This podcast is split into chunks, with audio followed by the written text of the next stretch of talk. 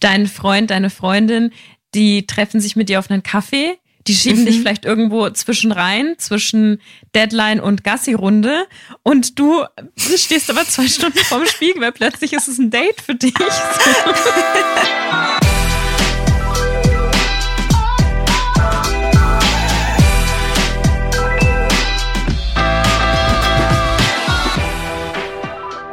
Hallo Lovers, mein Name ist Dr. Sharon Brehm und ich bin Paartherapeutin und Autorin. Und ich bin Annika Landsteiner und ich arbeite ebenfalls als Autorin und wir sprechen in diesem Podcast über moderne Beziehungen. In dieser Folge sprechen wir darüber, ob aus Freundschaft Liebe werden kann und wenn ja, warum haben wir so viel Angst davor, den Schritt zu wagen? Wie könnte man denn nun vorgehen, wenn man seine Liebe beichten möchte? Welche Gedankenspiele können helfen? Und was, wenn es nicht klappt? Das alles erfahrt ihr in dieser Folge. Enjoy. Enjoy. Persönliche Frage an dich, Anni. Hast du das schon mal erlebt, dass aus Freundschaft Liebe wird, Anni? Ja, ich habe das mehrfach erlebt. Also wenn man so diese kleinen Sachen in den Zehnerjahren mhm. mitnimmt. Die Zehner. Die Zehner. Weil wir waren ja an der Schule alle irgendwie befreundet. Wir waren mhm. alle in einer Jahrgangsstufe, sind die ganze Zeit zusammen abgehangen ich bin da ein, zweimal, also vor allem mit, mit meiner ersten wirklichen Beziehung, sage ich jetzt mal, mit dem jungen Mann war ich vorher mhm. länger befreundet, eigentlich sogar ziemlich lange und sehr eng. Mhm. Genau. Wie war das? Wie hat sie das angebahnt? Hast du den ersten Schritt gemacht oder hast du es gemerkt, dass er dich gut fand? Oh, das ist eine gute Frage. Ich meine, ich war 16, deswegen ist es unfassbar lange her. Und ich kann mich nicht mehr wirklich erinnern, wer da so den ersten Schritt gemacht hat. Aber ich glaube, dass wir das beide gemerkt haben und ich glaube, dass wir da später auch mhm. nochmal drüber sprechen, dass wenn man sich wirklich nahesteht, diesen Shift eigentlich merkt. Also vor allem auch die mhm. andere Person, der es vielleicht nicht so klar ist, weil die Blicke sich verändern, weil die Aufmerksamkeit sich irgendwie verändert. Das ist ja dieses tausendmal berührt, tausendmal ist nichts passiert. Mhm. Tausend und eine Nacht eine Satzung gemacht oder irgendwie so, ne? Ähm, mhm. Also das ist meine Erfahrung. Soweit ich mich erinnern kann, war das relativ gleichmäßig so. Ja. Ist auch lustig, wenn du es so erzählst. Erst befreundet zu sein, das war früher echt, that's the thing. Ja. Ne, das war einfach viel normaler, dass du mit jemandem, dass du die Person erstmal kanntest, als dass du auf einem Date warst oder auf zwei und dann habt ihr rumgeknutscht und dann sonst irgendwas? Ja, also entweder man war gut befreundet oder man hat sich zumindest schon über so ein Eck ganz gut gekannt und hat dann, mhm. ist dann an irgendwelche Informationen gekommen von anderen. Also sei es der oder die hat zu einer anderen Clique gehört. Mhm. Aber irgendwie war man ja schon immer so auf dem Radar, auf dem gegenseitigen Radar. Genau, man kannte sich. Mhm. Und dieser Social Proof, dieses, ich weiß, wie du mit deinen Freunden bist und ich weiß, wie deine Freunde von dir reden, das hatte man. Mhm. Also man wusste, okay, die Person ist sonst mit Menschen. Super nett, freundlichen Player, ein Casanova, kein Player, schüchtern, weil man die Person, weil man sich schon kennenlernen durfte aus einer Distanz heraus. Mhm. Gleichzeitig, und das ist, glaube ich, ganz spannend, heutzutage scheint Online-Dating eigentlich wie die Norm. Mhm. Also mit Anfang 30, Ende 20 und allem, was danach kommt. Wenn wir daran denken, dass wir Singles sind und sagen, hey, jetzt bin ich aber wieder bereit für eine Beziehung, dann geht man ganz selten davon aus, so, ich schaue mir mal meine Freunde an und überlege, würden die passen? Sondern man bellt sich an bei Bumble, Tinder und Konsorten und sagt, okay, ich schaue erstmal far, far away, ob es da was gibt oder jemanden gibt, den ich davon noch nie kennengelernt habe und ob die Person nicht vielleicht dann für mich passt. Mm. Das hat aber vielleicht auch ein bisschen damit zu tun, dass wir, wenn wir sehr jung sind, besteht der Freundinnenkreis vor allem aus Singles, mhm. weil man entweder alleine ist oder die Beziehungen gar nicht so lange halten.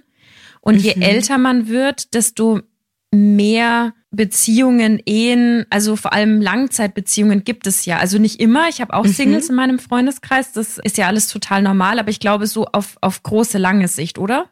Mm, du meinst also sowas wie davor mit 15, 16, 17 waren eh alle young, wild und früh und ungebunden.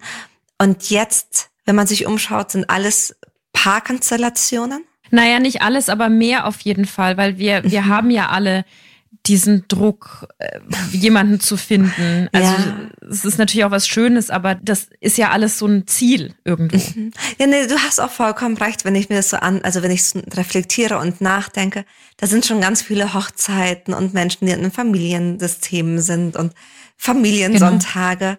Und wenn es dann zwei Singles im Freundeskreis gibt, die sich rein vom Geschlecht her attraktiv finden könnten, mhm. dann liegt bei denen oft der Druck so, warum ist zwischen euch eigentlich nichts? Könnte da nicht was werden? Ein bisschen awkward, wow. ein bisschen cringe, ne? Aber Jetzt ist vor allem super übergriffig, oh, weil es so heißt, so, okay, eure große Gemeinsamkeit ist, ihr seid beide Single. Ja, okay, wow, danke, weil Voll. es hört auch hier leider auf. Und ich frage mich aber tatsächlich, ob es etwas ist, das, das mit dem Alter kommt dass auch deine und meine Eltern in ihren 30ern und 40ern dachten, oh je, wenn ich jetzt Single bin, dann gibt es da niemanden, weil die alle unter der Haube sind. Oder ob es tatsächlich was mit dem Zeitgeist zu tun hat, dass man heutzutage dank der Apps einfach viel leichter ganz fremde Menschen kennenlernen kann. Ich habe nämlich eine Studie gefunden und das fand ich spannend, die ist von 2007, oder die, mhm. nicht die Studie selbst, sondern wann die Daten aufgenommen wurden. Und dort haben fast 2000 TeilnehmerInnen gesagt, dass sie, also fast 68 Prozent, dass ihre Beziehung über eine Freundschaft gestartet ist. Okay, das ist ganz schön viel. Ja. Das ist schon viel. Und wenn ich aber in meinem jetzigen Freundeskreis herumschaue oder auch nachdenke, reflektiere, was, welche Liebesgeschichten mir meine Paare erzählen, mm. dann sind Apps viel, viel, viel präsenter. Auf jeden Fall. Also deckt sich absolut mit meiner Erfahrung und mit meinen Klicken und wäre jetzt super spannend, ganz neue Zahlen dem gegenüberzustellen, mhm. aber zumindest haben wir Erfahrungswerte, die da sicherlich in einem authentischen Bereich liegen. Mhm. Und hast du jetzt eine Idee, warum wir beim Dating eigentlich so selten daran denken, dass jemand, mit dem wir Freunde sind, eigentlich nicht passt? Hm, also zumindest heutzutage mhm. im jetzigen Bereich. Also ich glaube, als wir jünger waren, war es anders, aber naja, also der Klassiker ist ja dieses, ich will die Person als Freundin nicht verlieren. Mhm. Für den Fall, dass es nicht klappt. Also nicht klappen im Sinne von, ich spiele es jetzt mal durch. Ich sage, mhm. ich habe mich verliebt und der, die sagt, okay, sorry, aber ich mhm. nicht und jetzt. Und dann wird's ja recht komplex, weil mhm dann haben wir ja eine Dynamik von, die eine Person will mehr, die andere weniger und die, die weniger will, geht vielleicht in Schuldgefühle oder mhm. die, die mehr will, hat vielleicht ein gebrochenes Herz. Also mhm. ich glaube, das ist so der Klassiker, oder? Ja, so dieses, ich will die Freundschaft nicht verlieren, ich will die nicht gefährden und was diese Freundschaft gefährden würde, wäre auf der einen Seite das Gefühl von Zurückweisung auf der anderen Seite, also bei der Person, oder mein schlechtes Gewissen. Mhm, und dass man, genau. um diese Gefühle, diese romantischen Gefühle irgendwie rauszubekommen, sowieso auf Distanz gehen muss. Ja. Hast du noch eine andere These, warum wir Menschen, mit denen wir befreundet sind, auf gewisse Art und Weise nicht sehen oder deklassifizieren? Also mir ist was eingefallen. Ich war lange sehr gut mit jemandem befreundet, den ich sehr mag und mochte als Mensch, als, als Freund. Mhm. Und der war aber so ein kleiner Womanizer. Also der hat, der hat keine Frau jetzt in dem Sinn schlecht behandelt, im Sinne von, er hätte sie geghostet oder mhm. manipuliert oder was auch immer. Aber der hatte schon so ein paar Red Flags, wo ich jetzt im Dating gesagt hätte, hm, hätte ich jetzt nicht so Bock drauf. Aber mhm. als platonischer Freund war der ganz toll. Und mhm. also weißt, wie ich meine, so dieses, du magst einen Menschen in der bestimmten Form, in der du mit dieser Person agierst, mhm. aber du weißt, wie die Person in einer anderen Form ist, also in einer mhm. anderen Form von Beziehung, nämlich in der romantischen. Und da siehst du so ein paar Flaws. Und dann zögert ja. man vielleicht, weil man sich denkt, hm, so will ich den aber nicht. Und wer weiß, ob der sich mit mir ändert, ob der sich ändern kann und möchte. Total. Ich habe gerade überlegt, es gibt manchmal Privilegien, die hat man als Kumpel ich sage das einfach mal so, damit damit man es besser auseinanderhalten kann, als Kumpel, als Kumpeline. Zum Beispiel, wenn dein Freund, der besagt, eine Bindungsangst hat. Mhm. Normalerweise bezieht sich das nicht auf Freundschaft. Es kann also sein, dass die Person als, als Freund, als Kumpel mir näher kommt, da viel mehr Intimität zulässt, da mehr um Hilfe fragt, sich mehr öffnet, als dann in einer romantischen Beziehung. Mhm. Und deswegen kann ich gut nachvollziehen, dass man da zögert. Mhm. Naja, und zögern tut man wahrscheinlich auch, wenn man das Gefühl hat, man kennt die Person sehr, sehr gut, vielleicht zu gut. Also so ganz generell. Es fehlt ja, was am Anfang ja so schön mhm. ist, wenn man sich verliebt ist, dass man eine Person kennenlernt. Und mhm. vielleicht zögern eben auch viele, weil sie die Person schon so gut kennen. Das heißt, so ein bisschen eine Art von Neugierde fehlt. Dieses Kribbeln, was man normalerweise hat, wenn man jemanden das erste Mal sieht oder dieses, wow, du zeigst mir eine ganz, ganz neue Welt und ich kann da eintauchen dass das Gründe sind, weshalb man sagt, na ja, irgendwie schon nett und ich mag die Person super, super gerne, mhm. aber ich will gerade, ich kann mir nicht vorstellen, einen Freund, eine Freundin zu daten. Maybe. Also ich glaube, wenn man sich richtig, richtig krass verliebt, dann kann man den Kopf nicht so ausschalten, dann mhm. hat man sich verliebt und gut ist und dann mhm. sind die Schmetterlingsgefühle da. Aber ich glaube, wenn es sich nur um so einen Fling handelt, wenn man wirklich mhm diesen besten Freund, diese beste Freundin anguckt, sich denkt, hm, könnte da mehr sein, dann kann sich natürlich der Kopf super einschalten. Dann, dann sitzt du gegenüber und sagst so, ja, aber der oder die schmatzt und das mag ich gar nicht, weißt du? Und mhm. dann geht's los mit diesem dies und das und jenes. Okay.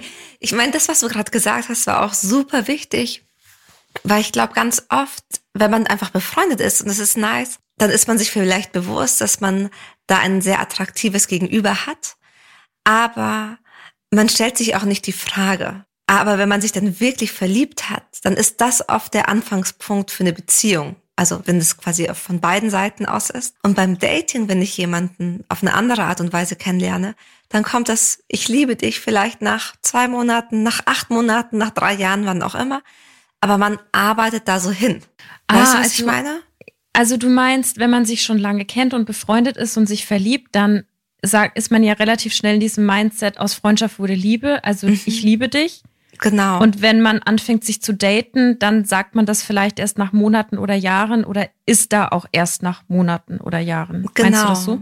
Genau, ah, also wenn es jetzt wirklich eine gute Freundschaft ist und es nicht nur Bekannte, die ich über fünf Ecken kenne, mhm und ich mir denke, ah, das, ich, ich habe Angst vor der Zurückweisung. Ich will nicht, dass einer von uns beiden auf Distanz gehen muss, wenn ich dann sage, ich finde dich besser als nur als Freund. Dann mhm. überlegt man sich das dreifach.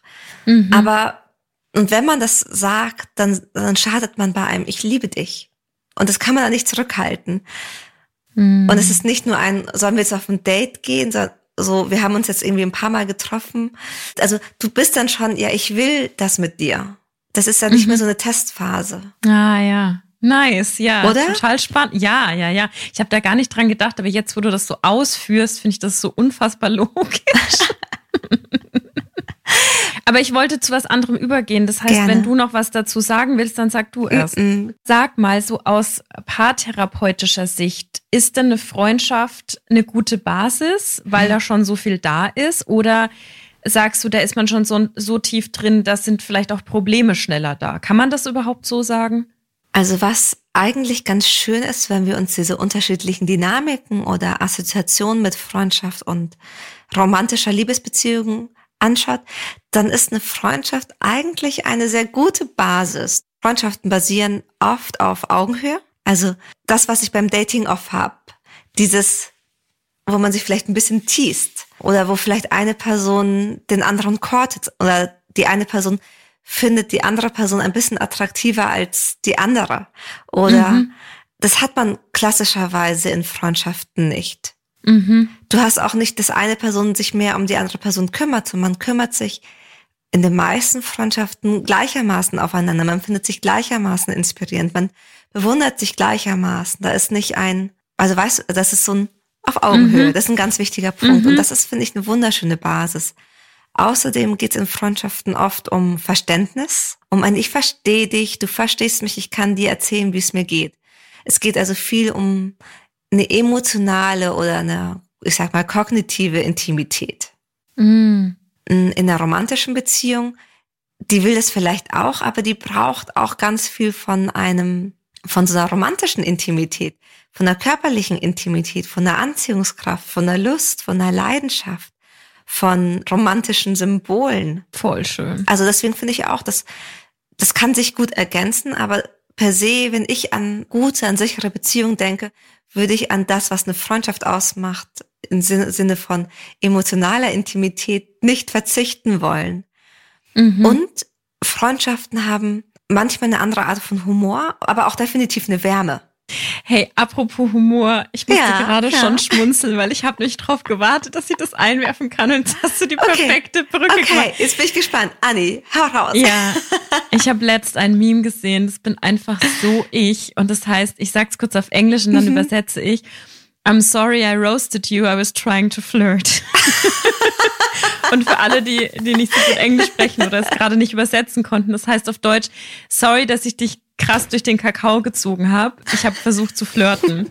Und ich glaube, dass viele, die befreundet sind, in diese Falle tappen, weil ja dieses gegenseitige Roasten, also dieses gegenseitige, was ist da ein gutes Wort, Sharon? So Necken?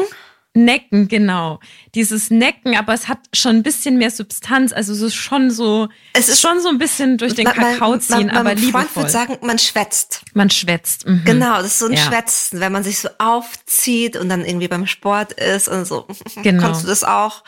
Genau, genau. Und ich glaube, dass das, dass dieses Necken auch so ein Tor ist, um von der Freundschaft sowas Neues aufzumachen. Weil natürlich mhm. kann man sich auch necken innerhalb von Freundschaften, Freundinnenschaften, Klar. auf jeden Fall.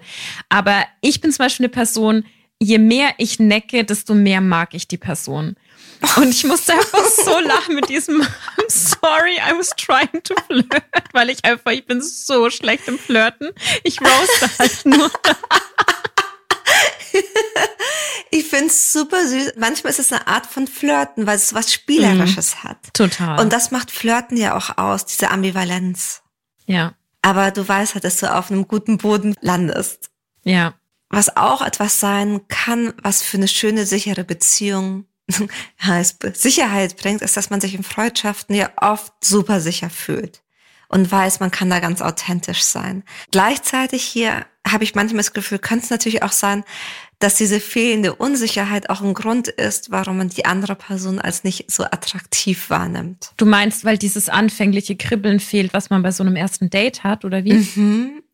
Ja, es klingt, als würdest du nicht mit mir mitgehen. Ich glaube, ich weiß. du mich jetzt gleich? Nein. Oh.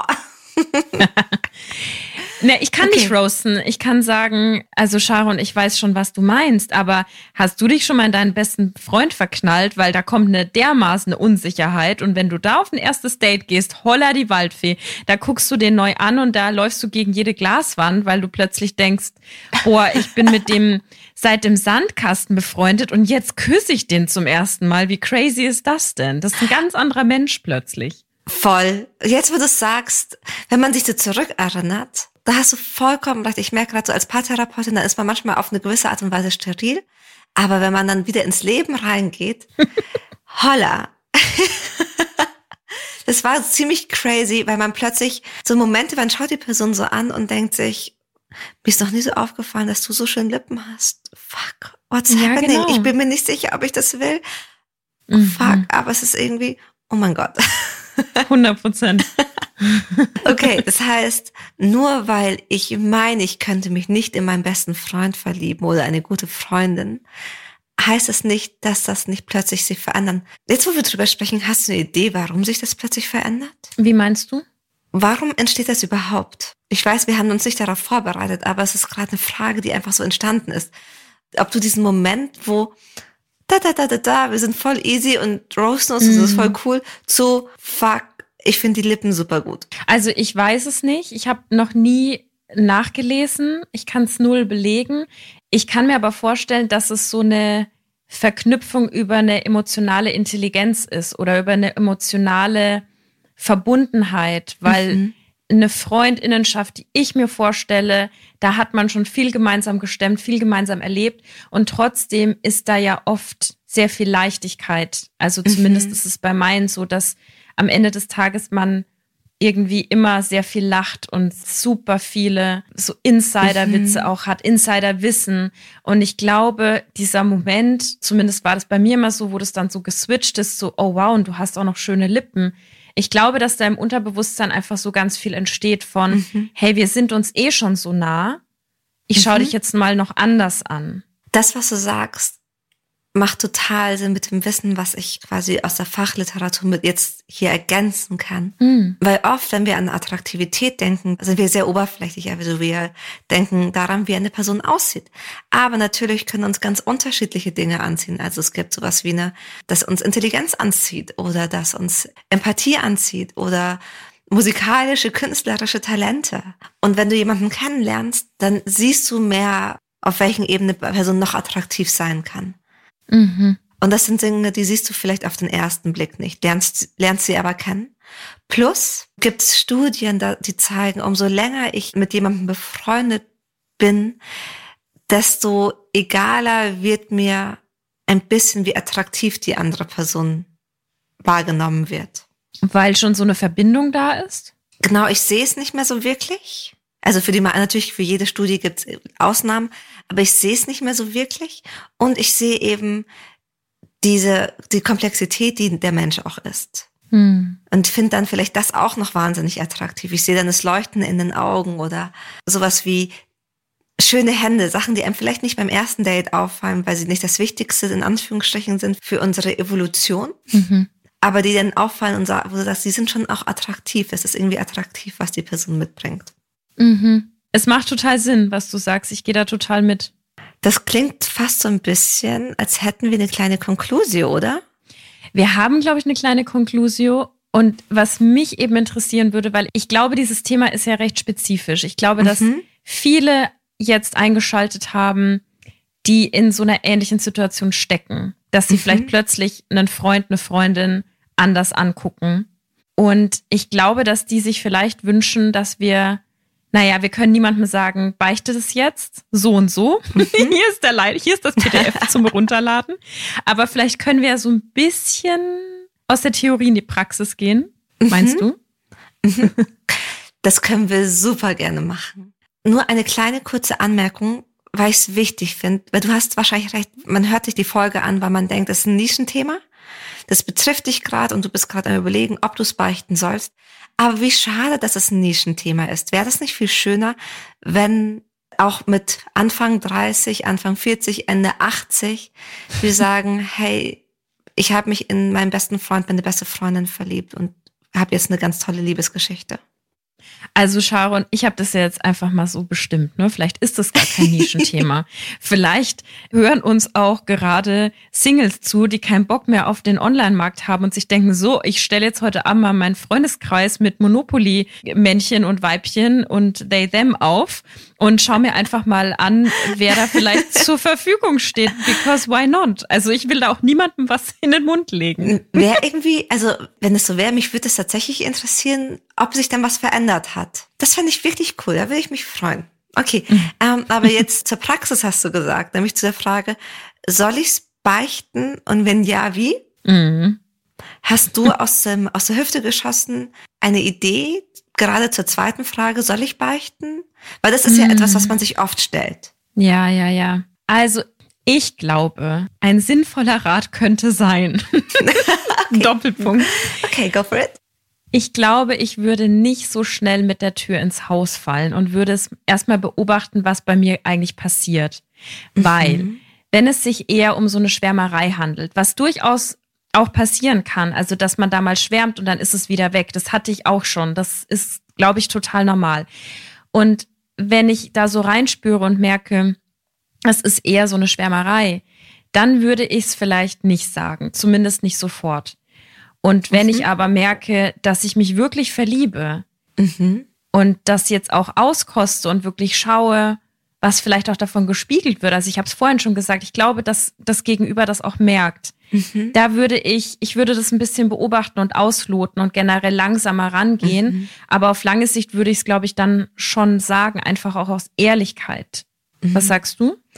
Also ich finde erstmal deinen Gedanken super schön, dass du dieses das auch auskosten, dieses genießen, weil das ist gerade vielleicht dieser Moment von Aufregung, von uh, Kribbeln im Gauch. Mhm. Eigentlich schön, wenn man den so ein bisschen hat.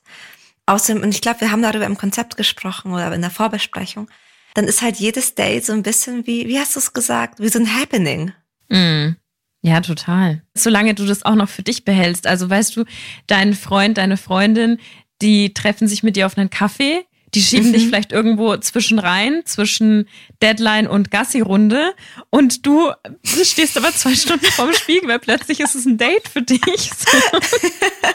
Voll. Und dann ist es irgendwie aufregend und schön und es macht dir Spaß und dann ist so, oh Gott, was antwortet sie? Hm, was mhm. schreibe ich jetzt? Was mache ich jetzt? Soll ich ihr sagen? Irgendwie cool, dein eigenes Drama produzieren zu dürfen, oder? Also, wenn ihr kein Drama in eurem Leben habt und alles passt, ja, dann verliebt euch einfach in eure besten Freunde. Das ist unser Takeaway, Sharon. Ich finde, unser Niveau steigt wirklich an. Jetzt, aber du sagst, wobei mit Drama war es gar nicht so gemeint, dass es ganz schlimm sein muss, sondern eher so dieses Herzklopfen. Herz, ja, ja, ja. Herzklopfen, so Herzklopfen. Ja, Du weißt ja, ich bin bei Drama. Bei Drama denke ich sofort an Film. Und mir ist nämlich noch eingefallen, es gibt ja viele Filme, dieses mhm. Äh, Freundschaft Plus oder whatever, wie die alle mhm. heißen. Aber es gibt ja den Film. Den Harry. Film? Ja, Harry und Sally oder im Original When Harry Met Sally. Der ist von Ende der 80er, Anfang der 90er mhm. mit Meg Ryan. Und der also es ist natürlich eine Hetero-Geschichte, ähm, was auch so ein bisschen damit spielt, was Harrys Meinung ist. Nämlich die lernen sich kennen und mögen sich am Anfang überhaupt nicht und diskutieren so über, können Männer und Frauen überhaupt befreundet sein. Mhm. Und seine Einstellung ist natürlich, nö, Männer können nicht mit Frauen befreundet sein, weil der Sex kommt immer dazwischen. Also es mhm. spiegelt natürlich auch diesen gesellschaftlichen Druck, dass Mann und Frau romantisch zusammengehört. Ne? Mhm. Und es war natürlich auch eine andere Zeit, aber letzten Endes ist es ein Hollywood-Film und auch wenn irgendwie cool erzählt, ein totaler Klassiker, kommen die natürlich zusammen. Mhm. Und da an diesen Film muss ich immer so denken, weil das ist halt einfach so die Story für Heteropartnerschaften, die aus einer Freundschaft entstanden sind. Und wie machen es Harry und Sally? Also die treffen sich immer wieder und mögen sich immer mehr und dann landen sie im Bett und dann macht Harry aber so ein, sorry, wenn ich es jetzt für alle spoiler, aber im Endeffekt ist eine romantische Komödie, ihr wisst ja, dass die zusammenkommen. Auf jeden Fall macht Harry dann den Rückzieher, weil er die emotionalen Eier nicht hat sozusagen und merkt dann aber letzten Endes doch, dass Sally halt die Frau für ihn ist. Und ich glaube auch, weil sie ihm einfach viel Kontra gibt und die beiden auch sehr viele, mhm. was wir schon gesagt haben, die haben eine emotionale Verbindung, weil sie vieles zusammen durchstehen mhm. und die haben auch eine Intelligenzverbindung, also einfach auf verschiedenen Ebenen, Wissensaustausch und emotionaler Austausch. Also mhm. Das spannt sich über, ich glaube, fast Jahrzehnte, auf jeden Fall sehr viele Jahre. Also aus paartherapeutischer Sicht schon spannend, weil die beiden kommen sich ja immer näher und sind, glaube ich, ja auch also in den Gesprächen total offen und intim und können über alles Mögliche reden. Mhm. Aber kaum hatten sie Sex, zieht er sich zurück. Ja. Bindungsangst, die hat man dann halt in der Freundschaft eigentlich selten, plötzlich aber dann in der Beziehung. Ah. Ja. Okay, ich habe genug gequasselt. Zurück in die Praxis. Sharon, übernimm hier bitte. Hm. Ich glaube, ich lüge nicht oder untertreibe nicht, wenn sowohl du als auch ich immer dafür plädieren, Courage over Comfort. Mhm. Zumal wahrscheinlich, wenn man ehrlich ist, und du hast es vorhin ja auch gesagt, aber man merkt, wenn die andere Person einen gut findet. Mhm. Gleichzeitig weiß ich, manchmal merkt man Sachen, aber es ist was ganz anderes, wenn Sachen ausgesprochen sind. Worauf ich achten würde, oder die Frage, die du dir stellen kannst, ist zum Beispiel sowas wie, passen die Rahmenbedingungen? Mhm. Sowas wie, ist die Person überhaupt gerade offen für eine Beziehung? Will die andere Person überhaupt eine Beziehung? Hätten wir überhaupt ähnliche Vorstellungen von einer Beziehung? Also die Fragen, die Parameter, die man sich vielleicht auch stellt, wenn man sich über Bumble kennengelernt hat, die würde ich mir hier natürlich auch stellen. Mhm. Auch eine spannende Frage, die du vielleicht für dich beantworten kannst, beantworten darfst, ist, was passiert, wenn ich es nicht sage? Mhm. Was passiert, wenn ich es nicht beichte? Da gibt es bestimmt Leute, die sagen, das ist total okay das geht wieder vorbei, das stört mich nicht. Aber es gibt auch andere, die sagen, oh, das wird mich immer zerfressen und ich würde immer überlegen, hatten wir da ein Potenzial? Wäre er, wäre sie, wäre das nicht die eine Beziehung gewesen, welche? Mhm. Und vielleicht als dritte Reflexionsfrage, wäre denn jede Antwort in Ordnung? Mhm. Weil es kann natürlich sein, dass wenn du Gefühle für die andere Person, romantische Gefühle für deine Freundin hast, deinen Freund, dass die andere Person das nicht zwingend auch so hat. Und ist es dann auch in Ordnung, wenn sie sagt, du, ich habe sie nicht? Ja. Kannst du damit leben? Könntest du mit einer Zurückweisung leben? Also würdest du sagen, ich versuche mal zusammenzufassen, plädierst du für ein, angenommen ist es keine Schwärmerei, sondern mhm. da entstehen wirklich Gefühle, plädierst du für ein riskiert es, sagt es, mhm. aber mit so ein bisschen mehr Info. Also nicht so Hollywood-like, ich habe mich verliebt und jetzt, sondern mhm. ich habe mich verliebt. Ich bringe mal ein paar Beispiele, um es griffiger zu machen. Mhm. Aber ich weiß, du willst gerade keine Beziehung, aber es musste raus. Oder mhm. ich habe mich verliebt, aber bitte fühle dich nicht unter Druck gesetzt, jetzt sofort was zu sagen. Sowas in die Richtung? Total. Okay. Ich musste gerade daran denken, wildes Feuer braucht Luft zum Atmen. Hm. Und Freundschaften, gerade die Freundschaften, in denen man sich verliebt, die sind so wahnsinnig frei. Da sind zwei Individuen, die sich toll finden. Und da ist ganz viel Raum zum Atmen hm. und zum Lachen und zum, mhm. zum Roasten. Und wenn man dann das Gefühl hat, oh, da kommt ganz viel Druck mit, dann ist es oft nicht mehr der Raum, in dem diese Liebe atmen kann. Und das ist aber das, was wir wollen. Und diesen ah. Raum kriegen wir durch Erlaubnis, anders zu sein, nicht das Gleiche zu fühlen, durch Nachfragen, durch Informationen, durch Langsamkeit. Hm, sau schön. Ja, das wäre eigentlich auch etwas, was wir uns sonst in Beziehungen wünschen, dachte ich mir gerade, oder? Echt, aber echt. Wir holen das Thema aus der Nische raus. Vielleicht schreiben wir das in die, in den Episodentext. Bitte auch alle einschalten, die sich schon in einer Beziehung befinden. Ja. Wobei es natürlich auch schön sein kann oder für viele der Fall ist, dass man dann, auch wenn man sich irgendwie anders kennengelernt hat, irgendwann auch mit seinem besten Freund, seiner besten Freundin zusammen ist. Ja.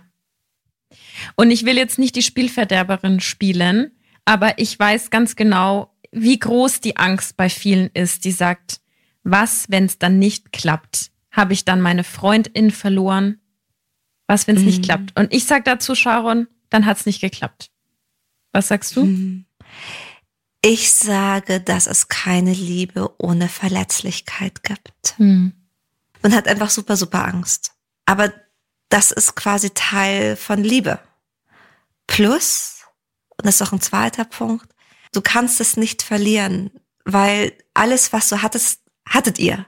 Also es ist wahrscheinlich sehr philosophisch, aber die Freundschaft, die ihr hattet, die bleibt diese Erinnerung an diese Freundschaft die bleibt. Und ob du es, wenn du es nicht sagst, aber dich dann zurückziehst, weil du es nicht sagen kannst, oder ob du es sagst und die andere Person geht nicht, oder ob du es sagst und merkst in der Woche, okay, es war doch nur, es war falscher Alarm. Keine Ahnung, was in einer Woche ist. Mhm. Oder in einem Jahr oder in zehn Jahren.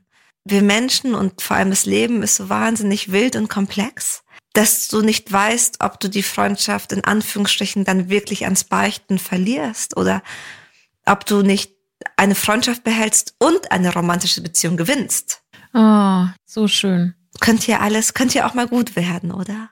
Es könnte ja auch mal gut werden. Und was ich gerne noch hinterher schicken möchte, es geht in eine ähnliche Richtung, wenn man zusammenkommt. Ich glaube, sehr viele Menschen würden von ihrem Partner, ihrer Partnerin behaupten, dass diese Person auch die beste Freundin, der beste Freund ist schließt nicht aus, dass man noch andere sehr enge Menschen hat, aber bei vielen ist es ja so. Das heißt, wenn eine Partnerschaft auseinandergeht, verliert man in dem Moment auch einen sehr, sehr, sehr engen Freund, eine sehr enge Freundin. Das heißt, man kann immer was verlieren in dem Sinn, auch wenn man jetzt vorher nicht mhm. befreundet sein muss. Weißt du, wie ich meine? Ja, voll. Es ist halt einfach ein Risiko, aber dieses Risiko gehen wir ja mit allen anderen Menschen auch ein. Ja. Und weißt du, also das ist dann vielleicht ich, aber ich denke mir immer, es ist so schön, jede Sekunde Glück ist schon mal mehr Sekunde Glück, als sie nicht erlebt zu haben.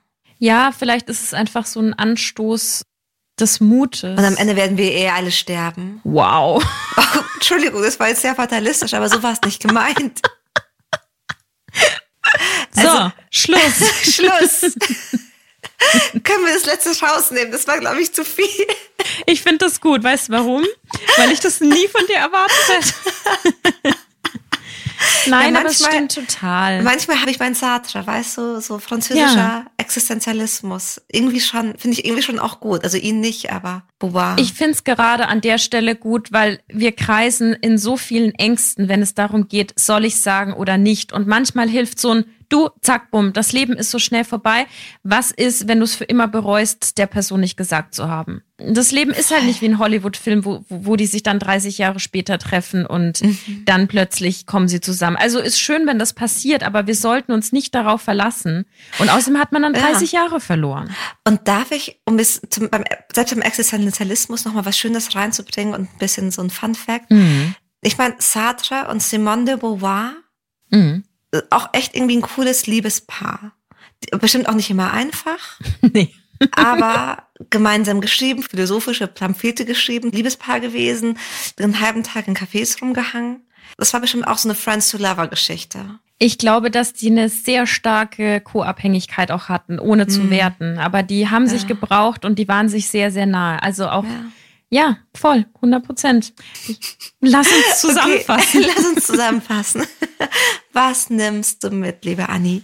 Ich nehme mit, was ich sehr spannend fand, waren die Zahlen vom Anfang, dass früher auf jeden Fall sehr, sehr viele Beziehungen aus Freundinnenschaften entstanden sind und die heute eher aus Online-Dating entstehen. Hm. 68 Prozent, ne? Mhm. Hm, was ich mitnehme ist, vielleicht ist das etwas, was wir auch jetzt als Ende 20, Anfang 30, Anfang 40, Ende 70 wieder mehr für uns leben kann, dass wir aus Freundschaften auch Liebe entstehen lassen dürfen, dass wir uns erlauben dürfen, dass da was anderes sich entwickelt. Ja, und wenn sich da was anderes entwickelt, ich weiß, es ist nicht leicht, aber nicht sofort in Angst und Panik zu verfallen, sondern auch hier wieder sit with it, also erstmal mhm. anschauen, dieses Gefühl im besten Fall auskosten. Meine Güte, ist das schön, diese ja. Person plötzlich anders zu sehen und das Gefühl zu haben, man ist jetzt auf einem Date und nicht nur auf einem schnellen Espresso mit der Person. Also oh. wirklich erstmal so ein bisschen slowly, slowly. Slowly, slowly. Während man das so slowly, slowly genießt, gibt es ein paar Fragen, die man sich stellen kann. Zum Beispiel, passen die Rahmenbedingungen? Mhm. So sind wir beide gerade offen für eine Beziehung, wollen wir eine ähnliche Beziehung, haben wir ähnliche Vorstellungen, Werte. Ja. Auch die Frage, was passiert, wenn ich es nicht sage, wäre eine mögliche Reflexionsfrage. Ich glaube, man im Wirtschaftsbereich wird man sowas sagen wie die Opportunitätskosten. Ja, total. Einfach mal so ein paar Dinge durchspielen. Mhm. Und nicht aus der Angst heraus, sondern wirklich mal so aus dem Bauchgefühl heraus. Was könnte denn passieren? Mhm. Vielleicht ist es gar nicht so schlimm, weil vielleicht, wie du gesagt hast, was, wenn es klappt? Ja, was, wenn es schön wird? Ja. Und auch zu überlegen, ist denn jede Antwort in Ordnung oder was kann ich denn tun, damit jede Antwort in Ordnung ist? Dass ich da so ohne Erwartungsdruck weder an mich noch an die andere Person ähm, da ganz offen und ehrlich sein darf. Ja, nice. Und dann Mut. Courage over Comfort.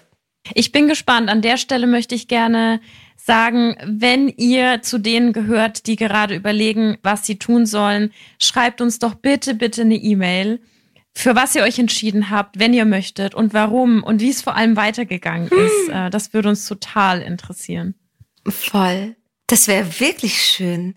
Manchmal denke ich mir, es wäre auch einfach schön, so Liebesgeschichten miteinander zu teilen. Ja, schreibt sie sehr gerne. Wir sind, mhm. wir schaffen es vielleicht nicht sofort zu antworten, aber das vielleicht auch mal so generell. Wir lesen alles und wir freuen uns über alles. Total.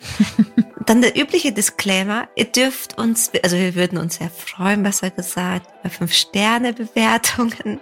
Die anderen wollen wir. Nicht so gerne. Wahrscheinlich nicht, aber fünf. Die nehmen wir gerne.